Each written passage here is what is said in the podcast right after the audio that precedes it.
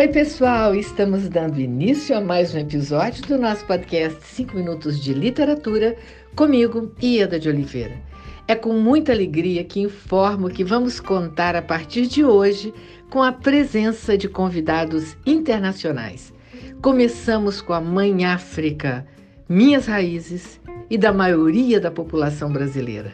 Recebemos hoje a premiadíssima escritora angolana e referência na literatura infantil e juvenil, Maria Celestina Fernandes, que nos mostrará o seu olhar sobre a literatura.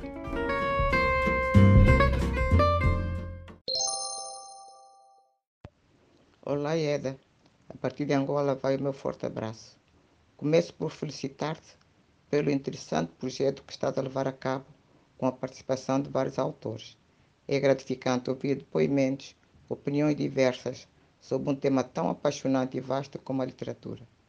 Literatura, cujo termo tem origem no étimo latino litera, letra, sendo a literatura a arte que assenta no engenhoso burilar da palavra com sentido estético e lúdico para deleito do leitor.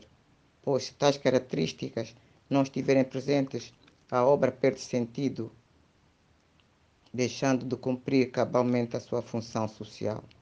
Na visão de Aristóteles, a literatura é mímese, imita a palavra, sendo ela a peça fundamental. É a palavra que leva o escritor e o leitor onde menos esperam. O poder da palavra como reveladora do real, parafraseando a Otávio Paz.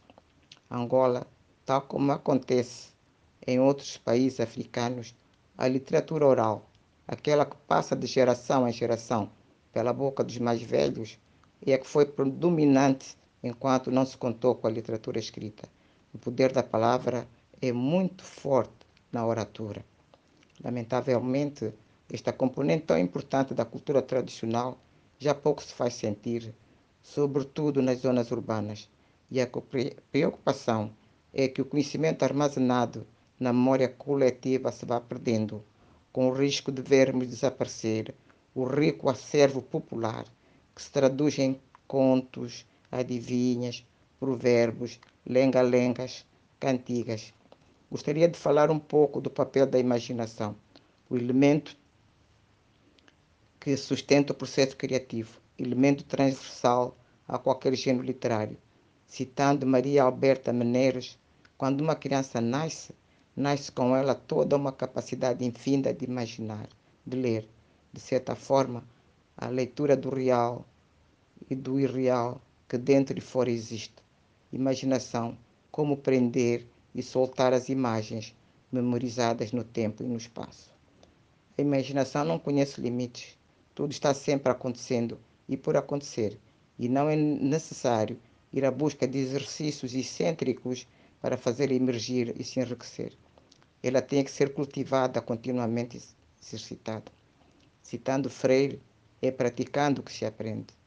Ora, quanto mais se pesquisa, se escreve e se lê, mais aguçada se torna a imaginação. As imagens afluem e multiplicam-se, mesmo de olhos fechados. E as narrativas e os poemas, repletos de magia e encanto, surgem surpreendentemente. Num pequeno poema de Manuel Antônio Pina, ele verseja: Basta imaginar um pássaro para o aprisionar, e depois imaginar o ar para o libertar, e imaginar asas para ele voar, e imaginar uma canção para ele cantar.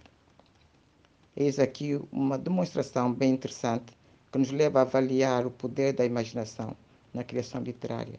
Há quem afirme que imaginar é tudo, e quem rejeita a literatura imaginativa rejeita o fenômeno literário por inteiro.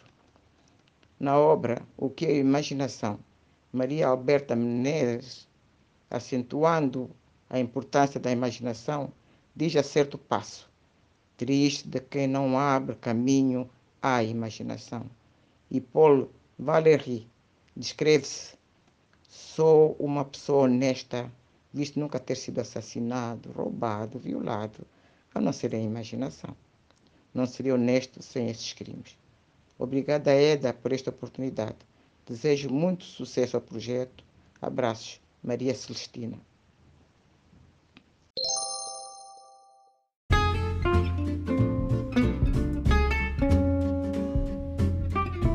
Celestina, muito obrigada por sua participação, inaugurando esta nova fase internacional do nosso podcast.